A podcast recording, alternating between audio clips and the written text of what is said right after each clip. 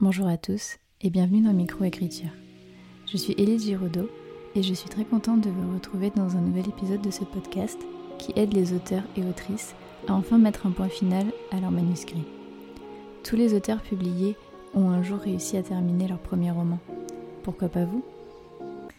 Bonjour à tous et bienvenue dans un nouvel épisode de Microécriture. Aujourd'hui, ça va être encore un épisode où je vais être seule et où je vais vous raconter ma vie en ayant vraiment très peu préparé. Mais je pense que c'est un bon moment pour vous faire euh, un autre épisode de ce genre parce que à chaque fois, j'avais envie d'espacer un petit peu pour avoir quand même des choses à vous raconter. Et donc là, ça va être un épisode pour vous parler de la suite de mon aventure en tant que personne qui a envie d'écrire euh, un roman et de publier son premier roman et des doutes et des peurs auxquelles elle peut faire face. Prétends pas que mon expérience soit générale, ni que tout le monde vive la même chose comme moi. Mais en tout cas, c'est mon expérience à moi et si ça peut parler à d'autres personnes, bah, ça fait toujours plaisir. J'avais fait une story aujourd'hui d'ailleurs où euh, il y a eu beaucoup de réactions, beaucoup de MP et ça me fait vraiment du bien de partager en fait euh, avec vous euh, les doutes et les peurs que je peux ressentir. Et je pense que c'est quelque chose dont je vais beaucoup parler dans cet épisode. vraiment beaucoup de mes peurs et des doutes auxquels je fais face. Euh, sur, enfin, sur plusieurs aspects en fait de tout ce qui tourne autour de l'écriture d'un premier livre. Donc voilà. Euh, je vais commencer avec un sujet un peu léger, entre guillemets, c'est le genre de mon roman. Donc, comme vous le savez, je fais la formation LICAR et j'ai eu accès à une euh, conférence sur le genre du roman et où on pouvait un petit peu en fait chacun parler de, de son roman et, que, et en fait l'intervenant, donc euh, Dimitri, euh, pouvait nous conseiller un petit peu sur euh, à quel genre appartiendrait notre roman en fait. Et moi qui avais toujours pensé depuis longtemps que mon roman était de la dark fantasy, en fait il s'avère que ce n'est pas vraiment de la dark fantasy. Alors mon roman a des aspects, on va dire, de dark fantasy. Je pense peut-être que les tomes 2 et les tomes 3 seront peut-être plus classés en dark fantasy parce que c'est vrai que la dark fantasy, c'est quand il y a un, comment dire, une atmosphère très lourde et que les personnages sont peu heureux, etc. Euh, comme un petit peu dans Game of Thrones en fait. C'est pour ça en fait que je pensais que mon roman était de la dark fantasy parce que je trouvais que sur certains pans il, s'apparentait un petit peu à Game of Thrones. Et en fait j'ai appris que pas du tout. J'ai appris que c'était de l'urban fantasy. Donc ne venez pas, pas me demander la différence entre fantastique et fantasy. Je n'ai toujours pas vraiment compris la différence. Je ne sais pas si c'est vraiment deux genres complètement éloignés ou si c'est deux genres qui peuvent se regrouper. Mais en tout cas, moi, ce que j'ai compris, c'est que la fantaisie, c'est quand c'est dans un monde autre que le monde humain, et que le fantastique, c'est quand il y a de la magie dans euh, notre monde euh, à nous, en fait, euh, notre monde humain. Et l'urban fantasy serait un sous-genre du fantastique, contrairement à son nom, à ce que son nom indique. Et ce serait en fait quand il y a de la magie dans le monde humain, mais que c'est caché. Genre que euh, les. Je sais pas, imaginons, les vampires, ils peuvent pas sortir comme ça au grand jour. Genre, c'est pas ok. Genre, les, humains, ils flipperaient complètement. Ça, c'est de l'urban fantasy. Et comme moi, ben, c'est de la magie et des personnes euh, surnaturelles, donc immortelles, dans le monde des humains qui doivent se cacher et ne pas être repérés par les humains, justement. Ben, c'est de l'urban fantasy. Donc, mon roman est en fait de l'urban fantasy. en tout cas, mon tome 1. Donc ça, c'est la première chose. Donc euh, j'étais vraiment super contente d'avoir pu avoir euh, une formation à ce sujet. Et je suis contente d'avoir trouvé le vrai genre de mon roman et de pouvoir du coup communiquer dessus euh, correctement, en fait, tout simplement. Ensuite, il s'est passé quelque chose, donc, mais j'y reviendrai plus précisément, on va dire, dans la l'épisode de, podcast que je ferai qui reprendra toute la formation LICAR de A à Z, ce que j'ai aimé, ce que j'ai pas aimé, comment j'ai vécu la chose, qu'est-ce que ça m'a apporté, etc. Et en fait, il s'est passé euh, quelque chose, alors rien de bien grave, hein, c'est juste que moi, ça m'a vraiment sorti de ma zone de confort et ça m'a vraiment remise en question où en fait euh, j'ai appris l'importance de pitcher son roman. En fait, c'est hyper hyper important de savoir parler de son roman. Et en fait, il y a plusieurs exercices que vous pouvez faire. Notamment, si vous voulez vous entraîner, vous pouvez aller sur le compte Et si on en parlait vraiment de Selena Bernard, qui va d'ailleurs bientôt venir euh, dans le podcast, on a déjà enregistré euh, l'épisode, qui propose un challenge en fait d'apprendre à parler de son roman en 30 secondes. Et en fait, il y a plusieurs exercices comme ça. Essayer de parler de son roman en 30 secondes, essayer de parler de son roman en une minute, et de parler de son roman en deux minutes. Et en fait, si vous essayez de faire l'exercice, vous vous rendrez compte que déjà, ça vous oblige à sortir de votre histoire et euh, de et d'en fait d'en refaire ressortir les grands aspects et je trouve ça même intéressant de le faire pendant que vous êtes en train d'écrire votre roman pour voir si vous n'êtes pas en train de vous perdre en route sur ce que vous aimeriez euh, dire de votre roman parce qu'en fait si ce que vous voulez dire de votre roman ne reflète pas ce que vous êtes en train d'écrire ben c'est qu'il y a un problème il y a un décalage. Et en fait à l'ICAR on avait fait déjà un premier exercice où il fallait résumer son roman en une phrase. Donc c'était vraiment hyper compliqué mais j'avais fini par réussir. Et euh, j'avais fait aussi l'exercice de Selena, donc euh, parler de son roman en 30 secondes, mais au final, moi, ça faisait quasiment une minute. Et finalement, j'ai repris l'exercice en prenant justement cette phrase que j'avais faite pour l'ICAR. Et ça tenait en 30 secondes, et du coup, bah, j'étais super contente parce que je peux parler maintenant de mon roman en 30 secondes et je peux parler de mon roman en une minute. Et ça, c'est hyper important, euh, surtout si vous voulez vendre peut-être votre roman à un éditeur en salon je sais pas, vous avez accès à un éditeur là et vous avez envie de lui vendre votre roman et d'essayer en fait, d'attirer son attention, bah euh, vous n'allez pas sortir votre synopsis quoi. Il faut trouver la phrase et euh, réussir à vendre son roman. Alors je sais que c'est complètement contre-intuitif euh, par rapport aux, auteurs. Nous, auteurs et autrices, hein, auteurs avec un E. je sais que c'est complètement contre-intuitif, mais en fait il faut apprendre à savoir se vendre en fait. C'est vrai que c'est pas notre job à la base, mais finalement c'est quelque chose qu'il faut savoir faire si on veut avoir une chance. Euh, bon là je parle pas des auto-édités, quoi que si en fait, si vous voulez vendre votre roman à des lecteurs, alors ce sera peut-être pas les mêmes phrases, mais il faut aussi euh, savoir euh, pitcher son roman à, à, des potentiels lecteurs, parce que si vous, si vous croisez quelqu'un et que vous avez envie de lui vendre votre roman, euh, vous n'allez pas, pareil, euh, lui parler pendant 4 heures, euh, que ce soit, je sais pas moi, vous vous baillez dans un magasin avec vos exemplaires ou à un repas de famille, il y a le cousin qui a ramené son pote et vous avez envie de lui vendre votre roman. Vous avez, voilà, vous n'avez pas forcément des... Et puis la personne va pas forcément rester hyper attentif pendant hyper longtemps ou vous êtes en dédicace, vous avez réussi, vous êtes auto-édité, vous avez trouvé un endroit pour faire des dédicaces et personne ne connaît votre roman et passe devant votre table. Pareil, les gens, ils n'ont pas forcément euh, mille heures à, écouter. Il faut trouver directement la phrase. Après, si vous posez des questions, bien sûr, vous développez. Mais euh, voilà, c'est, euh, ça peut être hyper intéressant comme exercice d'avoir sa, phrase toute faite pour attirer l'attention du lecteur ou d'un éditeur. Bref, je digresse. Mais en tout cas, il faut savoir euh, aussi faire la différence entre ce que vous allez mettre en avant de ce qui va être intéressant et original. Alors pas intéressant, mais ce qui va être original dans votre roman. Mais c'est aussi bien de pouvoir savoir dire à quelqu'un ça ressemble à ça. Parce que ça ressemble à ça, ça ne veut pas dire que c'est copié sur ça, mais ça, peut être un argument marketing. Euh, typiquement, euh, c'est bien de, de savoir euh, dire, par exemple, dans la narration, ça ressemble à ça, dans l'esprit, c'est comme ça, et à la fin, j'aimerais que mon lecteur se sente comme ça, par exemple. Ou il y a des aspects qui ressemblent à ça il y a ce truc-là que j'ai euh, été inspiré de tel film, machin. Donc en fait, il faut savoir et dire à quoi ça ressemble, et en même temps savoir dire à quoi ça... ça enfin, qu'est-ce qui est original, qu'est-ce qui sort directement de votre tête, quelle est votre valeur ajoutée en fait à, ce que vous avez produit. Parce que, on va pas se mentir, il y a énormément de choses qui ont déjà été faites. Euh, même si on a l'impression d'avoir eu l'idée originale du siècle, il y aura toujours moyen de la rattacher à quelque chose qui existe déjà. Donc voilà, c'est bien de, savoir faire aussi ces deux exercices-là. Et donc pourquoi je vous dis tout ça? C'est parce qu'en fait je me suis rendu compte que je ne savais absolument pas pitcher mon roman. Et je m'en suis rendu compte pourquoi? Parce qu'en en fait il y a un exercice chez l'ICAR qu'on envoie à un correcteur ou une correctrice et qui, euh, en fait je pense, n'a pas le temps de tout lire. Euh, je crois qu'on est 90 dans la promotion et on est séparés en deux groupes. Donc je comprends complètement que le correcteur ou la correctrice n'a pas le temps de s'immerger pendant des heures dans votre euh, roman, sachant que dans l'ICAR, ils lisent pas votre roman. Normalement, vous n'êtes pas censé avoir écrit votre roman avant de faire la formation l'ICAR. Je tiens aussi à le préciser, je fais complètement les choses à l'envers. Et en fait, j'ai l'exercice, c'est de faire le squelette de son roman avec les les quatre ou cinq grands euh, événements précis, enfin, les quatre ou cinq, grands euh, nœuds de bascule et euh, événements de votre, de votre roman, comment ils s'articulent en fait.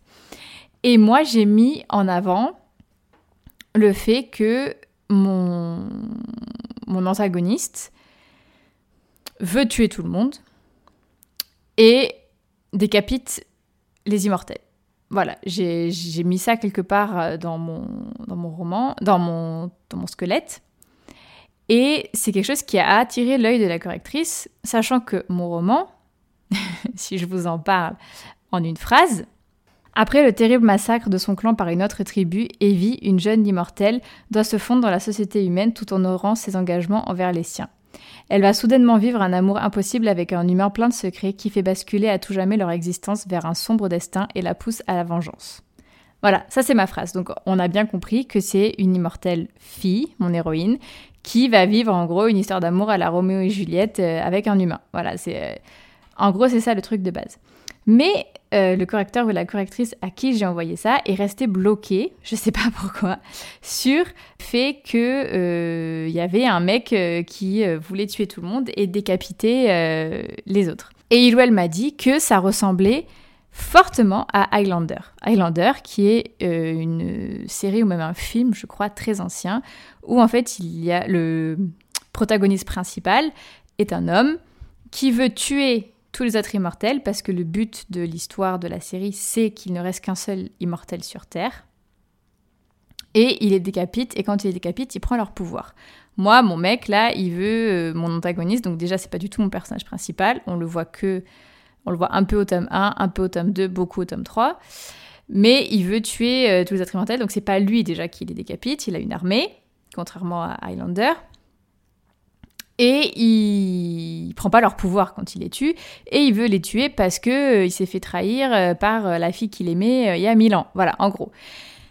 Donc vraiment rien à voir avec Highlander, surtout qu'en plus de 1, je n'ai jamais ni lu ni vu Highlander, et de 2, mon copain a lu mon roman et a vu Highlander et je sais qu'il m'aurait jamais laissé faire quelque chose qui ressemble euh, comme deux gouttes d'eau à quelque chose. Donc effectivement, il m'avait dit que le mode de décapitation ressemble fortement à euh, Highlander. Il me l'avait dit quand j'ai commencé à lui parler de mon projet.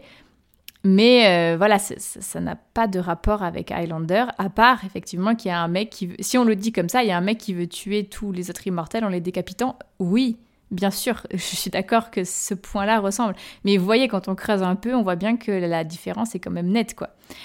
Et en fait, donc, euh, le ou la personne est restée bloquée sur ça pendant plusieurs moments quand je lui ai renvoyé mon exercice et m'a bien fait comprendre à la fin, à très juste titre, qu'il fallait que c'était pas quelque chose que je devais mettre en avant parce qu'on m'a dit, enfin ils m'ont dit que ça pouvait être euh, mal vu et qu'on pouvait euh, du coup euh, me, refuser peut-être une, publication en maison d'édition si je mettais trop ça en avant et que ça faisait trop copier Highlander. Et ça m'a fait vachement flipper. Donc premier, premier doute, première peur, ou parce que je me dis en fait il suffit de mal pitcher son roman et de pas mettre en avant les bonnes caractéristiques pour que ça ait vraiment un impact énorme. Et en ça c'est finalement, ça a été bien et ça a été éducatif et ça a été une super leçon pour moi parce que je me suis dit, il faut vraiment, vraiment, vraiment que j'apprenne à pitcher correctement mon roman. Donc voilà, c'est ça que je voulais vous dire. C'est quelque chose d'important, je pense, à faire passer comme message, de savoir bien vendre son roman et de savoir bien pitcher son roman. C'est hyper important. Et de savoir mettre les bonnes choses en avant aussi. Ensuite, euh, si on continue dans les trucs... Ah oui, si je voulais vous dire, que euh, je pense aussi, euh, pour peut-être préparer le, salon de Montreuil, si vous avez euh, envie de, bah de peut-être vous retrouver face à un éditeur au salon de Montreuil et de d'essayer de trouver un éditeur à ce salon, peut-être pas trouver un éditeur au salon, mais en tout cas discuter avec des éditeurs pour essayer de vendre votre roman c'est bien d'avoir euh, peut-être des petites cartes de visite. Donc moi, c'est ce que je me suis fait. En fait, j'en ai parlé à des copines qui m'ont dit, je n'oserais jamais faire ça. Moi non plus, j'avoue, mais je me dis, si j'étais allée à un salon et que euh, c'était pour trouver du travail, j'aurais donné mon CV en fait aux entreprises.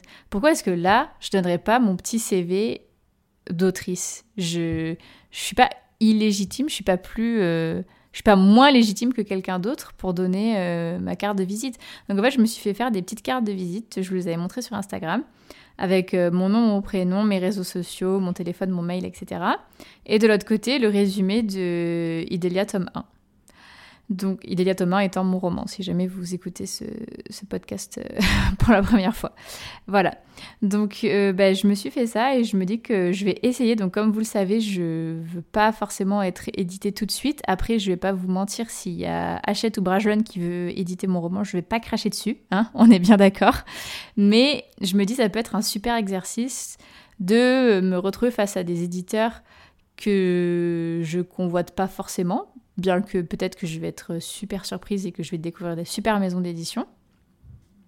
Mais juste pour m'entraîner, en fait, pour faire l'exercice, pour peut-être le jour où là j'aurais vraiment décidé d'envoyer mon roman en maison d'édition ou que je serais à un autre salon, euh, être prête quoi. Donc euh, pourquoi pas essayer de faire cet exercice d'entraînement là. Voilà, en tout cas, j'ai mes petites cartes qui sont prêtes. Elles sont belles, ça m'a fait plaisir de les faire. même si elles finissent que dans les tiroirs des tables de nuit de mes oncles c'est pas grave au moins j'aurai mes, mes, petites cartes de visite et, euh, je suis contente. Ensuite, euh, je vais vous parler du coup de ma réécriture. Euh, où est-ce qu'elle en est? Donc là, à l'heure où je vous parle, il me reste, il me reste 8 chapitres à corriger. c'est vraiment long. Il me reste encore 12 500 mots à peu près à corriger. je vous ferai un épisode sur ma réécriture complète. J'en suis toujours à à peu près avoir ajouté 25 000 mots, parce que j'en enlève et j'en retire, donc au final ça, s'équilibre, même si bon j'ai quand même rajouté 25 000 mots à peu près.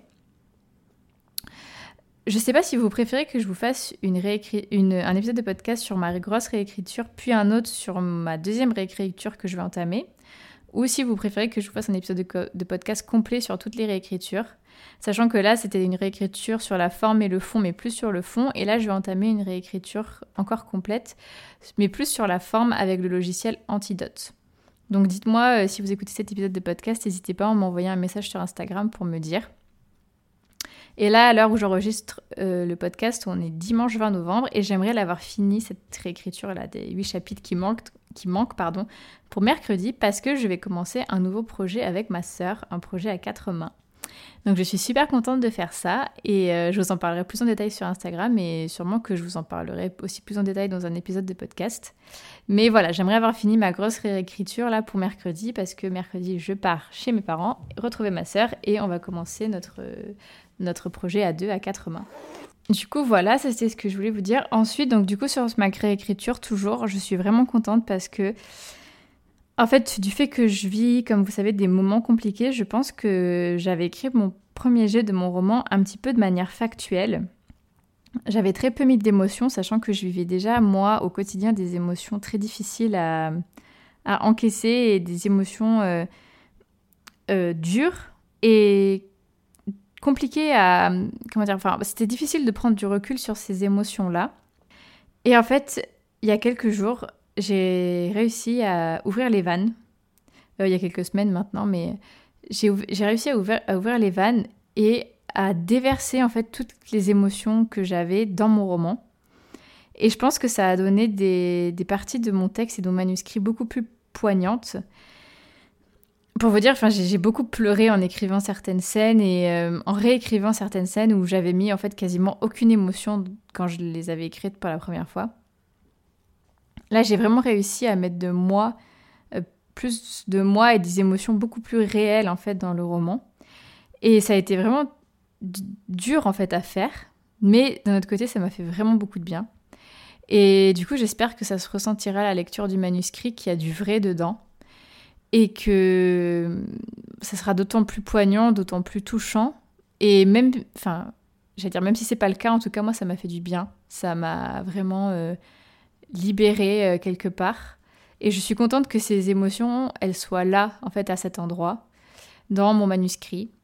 Et elles sont toujours en moi, mais les avoir posées sur le papier, ça les a un peu allégées.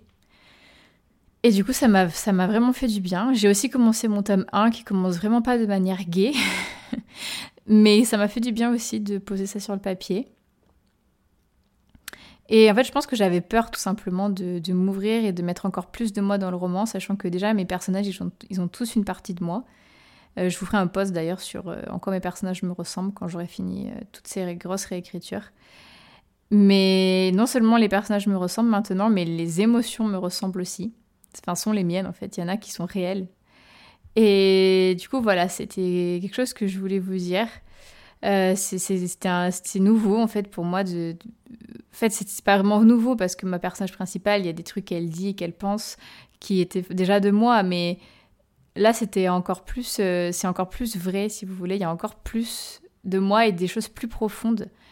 Et voilà, du coup, je trouvais que c'était important de, le dire. Peut-être que vous le ressentirez si, si, vous lisez mon livre un jour. Mais voilà, c'était quelque chose que, je voulais dire parce que je pense que j'avais vraiment peur de, m'ouvrir et ça y est, c'est fait. La, carapace a été creusée et il y a plus euh, de, de, vraies émotions à l'intérieur. Euh, du coup, pour ce qui concerne mon tome 2 euh, et mon tome 3, en fait, j'ai vraiment hâte de commencer à les planifier et en même temps, j'ai super peur. parce que, en fait, j'ai trop hâte parce que j'ai envie d'avancer. Parce que mon, mon tome 1, euh, bah, il n'est pas encore terminé, mais c'est vrai que j'aimerais pouvoir avancer dans cette saga euh, qui me tient vraiment beaucoup, beaucoup, beaucoup, beaucoup, beaucoup à, cœur. J'ai envie d'avancer, j'ai envie de voir euh, ce que je pense et là où j'ai envie d'aller, vraiment se dessiner et se concrétiser. Et d'un autre côté, j'ai super peur parce que j'ai trop peur de de découvrir que c'est bancal, que euh, ok le tome 1 tient la route, mais en fait la suite ça va pas. c'est mais c'est mon nouveau, c'est un deuxième doute en fait, une deuxième peur auquel je fais face là. Donc euh, ceux, qui, écrivent des sagas vont, peut-être euh, me comprendre. Mais voilà, j'ai vraiment trop peur de ça que finalement ça, de me rendre compte que ça va pas, qu'il y a des big incohérences, que voilà, enfin donc du coup euh, j'ai vraiment envie de le planifier parce que je pense que peut-être si j'avais vraiment un planning fixe et que je me rendais compte que vraiment tout tenait bien la route et tout, j'aurais peut-être moins peur d'envoyer mon manuscrit en maison d'édition euh, le tome 1. Autant là pour le moment j'ai vraiment trop trop peur qu'il y ait des, trucs qui tiennent pas la route et du coup bah je... je voilà, j'ai peur. donc euh, je vais bientôt m'y atteler, je pense, pendant les vacances de Noël je vais commencer à planifier mon tome 2. Je ne sais pas si je vais pas faire les deux en même temps. Euh, dans, la, foulée quoi. Et pareil, j'aimerais écrire le premier jet du tome 2 et du tome 3 dans la foulée pour être sûr d'avoir un truc qui tient la route et potentiellement euh, envoyer le pour pouvoir en fait pour pouvoir en fait en faire les synopsis et pour pouvoir envoyer le tout en maison d'édition. Mais euh, voilà, donc c'est là où j'en suis. Et ensuite, en ce qui concerne les peurs et les doutes euh, auxquels je fais face en ce moment encore, je vous en avais parlé en story, donc si vous m'écoutez d'Instagram, bah, vous savez. Mais c'est la peur, en fait, tout simplement de sortir mon, roman. Alors c'est un peu grave, sachant que mon rêve, c'est d'être édité depuis... Waouh Depuis, je pense que j'ai 13 ans et j'en ai 28, donc je pense que ça fait 15 ans que j'ai ce rêve en mode... Euh, j'ai envie d'être édité. Et là que je touche du doigt, c'est-à-dire euh, j'ai quelque chose en fait à, envoyer en maison d'édition et peut-être qu'il y en a une qui va me dire oui, ben en fait j'ai peur. J'ai peur déjà de base parce qu'en ce moment, euh, il y a une grosse tendance euh, sur les réseaux sociaux à bâcher les tropes, donc à détruire en fait les tropes. donc un trope, pour ceux qui savent pas ce que c'est, c'est on va dire un schéma narratif, si je peux dire ça grossièrement, euh, qu'on retrouve souvent. Donc euh, typiquement euh, le, le, trope des amis qui deviennent ennemis, le trope des ennemis qui deviennent amoureux, le trope des amis qui deviennent amoureux, le trope de l'élu, le trope de la prophétie, le trope de... Qu'est-ce qu'il y a d'autre Le trope de l'héroïne humaine qui se découvre des pouvoirs ou du héros humain qui se découvre, qui se découvre des pouvoirs. Euh, le trope de... Enfin voilà, c'est, tous ces trucs-là, ces, schémas, on va dire, qu'on retrouve un peu dans plusieurs euh, livres, ou le méchant qui bascule vers le côté sombre, trucs comme ça. Et en fait, il y en a plein que j'utilise, des tropes, dans mon roman, parce que mon roman, il a quand même une grosse, grosse ambiance année 2000, on va pas se le cacher. Parce que c'est un peu un, roman que j'ai écrit avec euh, mes, souvenirs d'enfance et mes souvenirs d'adolescence et tout ce qui a bercé mon enfance et mon adolescence et qui a quand même été un peu bah, mis, enfin je vais pas dire mis au goût du jour parce que je trouve ça super bien que les mentalités aient, évolué et qu'il se soit plus que nécessaire de représenter euh, ben, des minorités, même si, bon, j'aime pas trop dire des minorités, mais vous voyez ce que je veux dire, genre de... C'est pas parce que t'es quelqu'un, un auteur blanc, que tu dois représenter que des blancs, c'est pas parce que t'es un auteur hétéro que tu dois représenter que des hétéros, euh, c'est pas parce que t'es un auteur valide que tu dois ressembler, que tu dois représenter que des personnes valides, etc. Donc j'ai, c'était une volonté de ma part de, faire des représentations... Euh, bah, comme dans la vie de tous les jours, on va dire, même si c'est un roman fantastique. Et donc du coup, je me fais aider par des lectrices sensibles euh, concernées par les sujets pour pouvoir pas faire des mauvaises représentations, parce que c'est bien de faire des représentations, mais il faut pas non plus tomber dans des clichés, pardon. Mais du coup, j'ai utilisé quand même des tropes assez classiques que j'ai essayé un petit peu de d'originaliser et de mettre à ma sauce, mais ils sont quand même présents. Et en fait, en ce moment, il y a de plus en plus de personnes qui crachent sur les tropes et qui crachent sur des tropes en particulier qui sont présentes dans mon roman. Et en fait, qui disent que dès qu'elles arrivent à ce trope-là, ou à cette situation-là, etc., elles ferment le livre et c'est ciao, bye bye. du coup, je me dis, en fait, mon livre, euh, est-ce qu'il va avoir une chance, en fait, tout simplement? Parce que si euh, ces tropes classiques-là, ben, ces personnes ne veulent plus les voir, euh, mon roman, il a aucune chance, en fait.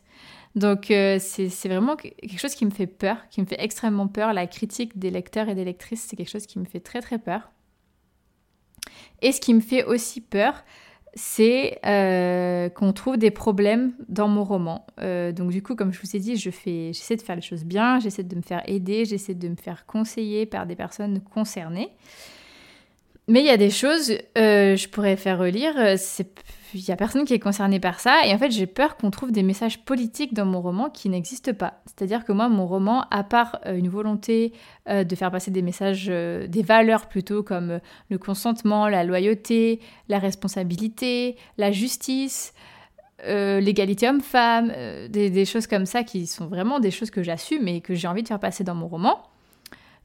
Le reste, il n'y a rien. C'est-à-dire, je ne dénonce pas de, cause, je n'ai aucun message politique dans mon roman. Moi, tout ce que je veux faire, c'est euh, faire rêver les gens et les émouvoir avec justement ben, toutes les émotions que j'ai mises dedans, comme je vous ai, comme je, vous ai parlé tout à l'heure. C'est la seule chose, ça s'arrête là.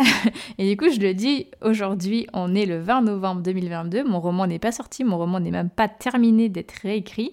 Il n'y a pas de message politique dans mon roman.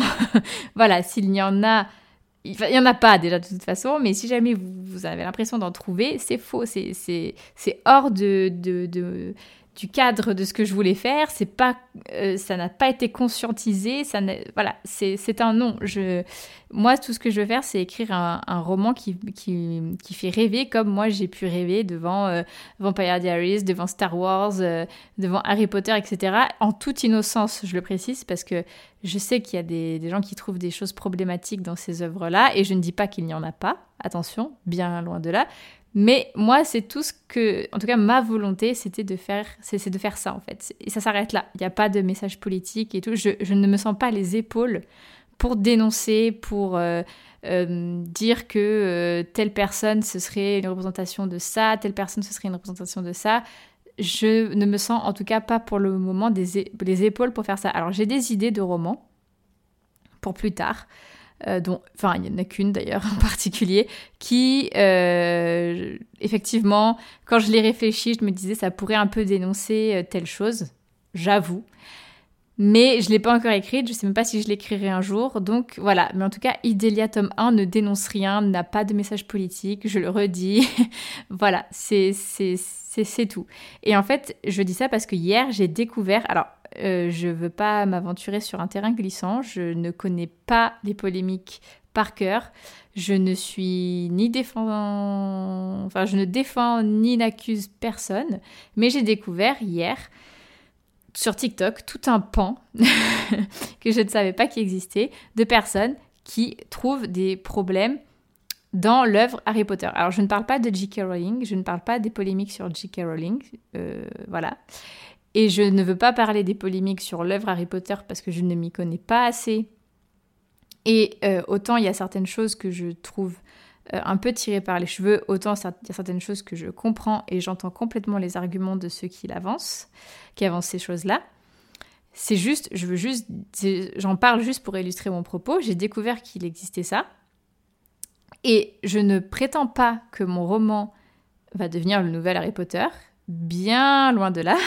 Mais avec les réseaux sociaux aujourd'hui, ça peut aller très vite. Et en fait, je, comme je sais que les gens suranalysent les œuvres et trouvent des choses qui sont des fois fondées, parce que je pense qu'il y a des choses que, par exemple, si on revient à mon exemple d'Harry Potter, que J.K. Rowling a avoué, autant des choses qui ne le sont pas et qui sont complètement hors de la volonté de l'auteur, et c'est pour ça que je le redis encore une fois, je, n'ai voulu rien faire. Euh, voilà, et donc en fait j'ai super peur, encore une fois, qu'on me prête des intentions que je n'avais pas, qu'on trouve des messages politiques dans mon roman que je n'ai pas voulu mettre. Euh, ce genre de choses, et ça me fait hyper peur. Ça me fait peur de blesser des gens que je ne voulais pas blesser. Ça me fait peur qu'on me prête des intentions et qu'on s'imagine des choses sur moi qui sont fausses. Et autant je pense que les gens qui suivent peut-être ce podcast et qui me suivent sur Instagram, etc., me connaîtront un peu plus personnellement. Autant je sais qu'avec les réseaux sociaux, ça peut aller tellement vite que euh, ben, je me dis, imaginons mon roman, euh, voilà, il sort, il y a quelqu'un qui le lit, qui se dit Ah, mais c'est horrible ça qui fait une vidéo, ça va peut-être titiller euh, son voisin qui va peut-être euh, soit lire le roman et relayer la chose parce qu'il pense pareil, parce que cette personne l'a vu d'un tel prisme, donc elle a donné l'idée à quelqu'un d'autre de le voir sous ce prisme-là, soit il va même pas lire le roman pour essayer de faire son propre avis et il va juste relayer, et puis ta et puis l'effet boule de neige, on en arrive à une avalanche. Voilà. Donc c'est pour ça que ça me fait extrêmement peur. Et je ne sais pas si tous les auteurs en herbe pensent à ça. Mais moi, en tout cas, en ce moment, c'est vraiment quelque chose auquel je pense. Et c'est pour ça que j'en avais fait une story et j'ai reçu beaucoup de MP. Ça m'a fait vachement de bien d'en parler avec euh, d'autres personnes concernées. Et euh, du coup, pour finir cet épisode de podcast, parce que je me rends compte qu'encore une fois, je voulais faire un épisode de podcast d'une dizaine de minutes et ça fait 35 minutes que je parle. Euh, il y a eu trois grands messages qui sont ressortis des personnes qui m'ont écrit en MP et je voulais vous les dire pour clôturer ce podcast parce que je trouve que c'est des beaux messages.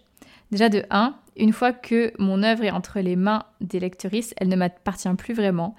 J'aurais fait mon maximum pour faire passer le message que je veux. Après, comment il arrive auprès des personnes, ce n'est plus de mon ressort. Et ça, je trouve ça vraiment bien. C'est comme quand on énonce quelque chose à voix haute, quand on a une parole. Comment quelqu'un l'interprète, c'est plus de notre... Enfin, c'est à nous de choisir les bons mots et c'est à nous de bien formuler notre phrase. Mais si on a fait de notre mieux, comment la personne reçoit, ben c'est plus de nous en fait.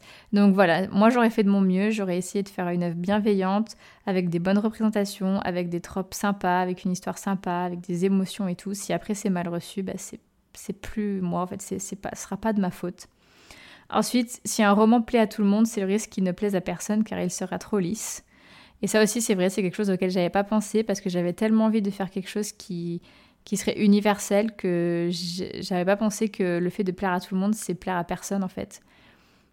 Donc euh, c'est voilà, c'est difficile, mais, mais c'est comme ça. Et ensuite, pour une personne qui critique négativement, dans le sens pas constructif bien sûr, et qui n'aime pas, il y en a sûrement 10 qui aiment mais qui restent silencieuses. Et ça aussi, c'est vrai que c'est souvent les gens qui disent de la négativité et qui crachent leur venin qui sont le plus entendus, qui font le plus de bruit. Alors que les gens qui aiment, ben, finalement, ils font pas trop de bruit. Et c'est vrai aussi que même quand on reçoit, on va dire, 10 euh, commentaires euh, sympas et qu'il y en a un qui est méchant, ben, on va s'arrêter sur celui qui est méchant. Et c'est pas ça qu'on devrait faire. Voilà, ce sont les, choses que j'ai qui sont ressorties de vos messages, des messages des gens qui m'ont écrit, et ça m'a fait énormément de bien de voir les choses sous ce prisme-là. Donc voilà, c'était euh, les messages euh, de fin que je voulais faire passer. voilà, vous montrer un petit peu le cheminement de pensée dans lequel je suis en ce moment, parce que je pense que c'est peut-être un chemin par lequel passent beaucoup d'auteurs et je trouve qu'on n'en parle pas souvent. Et c'est vrai que euh, avec les, réseaux sociaux, c'est génial, mais ça peut aussi ben, soulever pas mal de craintes. Donc voilà, c'est quelque chose dont j'avais envie de parler. Donc n'hésitez pas à m'écrire sur Instagram si jamais vous, voulez, après avoir écouté cet épisode de podcast, ça me ferait super plaisir qu'on en discute. Et du coup, bah, je vous remercie d'avoir écouté jusque-là et je vous souhaite à tous une très bonne journée ou une très bonne soirée, suivant quand est-ce que vous écoutez le podcast. Merci beaucoup à tous pour votre écoute. N'hésitez pas à noter le podcast sur la plateforme sur laquelle vous l'écoutez et à y laisser un commentaire si vous le pouvez. Cela m'aide énormément au référencement et à faire connaître le podcast. Si vous voulez venir témoigner d'une expérience qui vous est arrivée en tant qu'auteur ou autrice, ou bien nous faire part d'une difficulté que vous avez réussi à surmonter pour l'écriture de votre premier jet, n'hésitez pas à m'écrire sur Instagram ou bien à l'adresse mail elise.giraudot.contact.gmail.com. À bientôt